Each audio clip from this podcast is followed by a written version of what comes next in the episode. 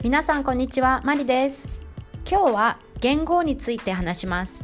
初級から中級レベルの内容です。言語という言葉を初めて聞いた人もいると思います。言語は日本の年の数え方で、天皇が変わったら新しい言語になります。2019年のような西暦も使いますが、言語も使います。5月1日に新しい天皇になるので、その時元号も変わります。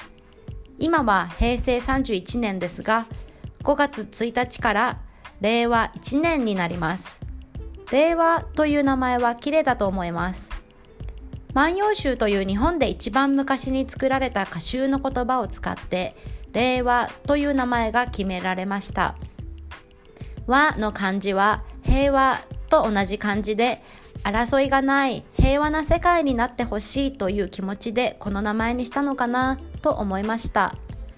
ところで令和は248番目の元号で1400年くらい前から元号が使われています。とっても長い歴史があるんです。5月から新しい時代が始まります。何か新しく始まるときワクワクしますよね。皆さんの国にも自分の国だけで使う言語のようなものがありますか？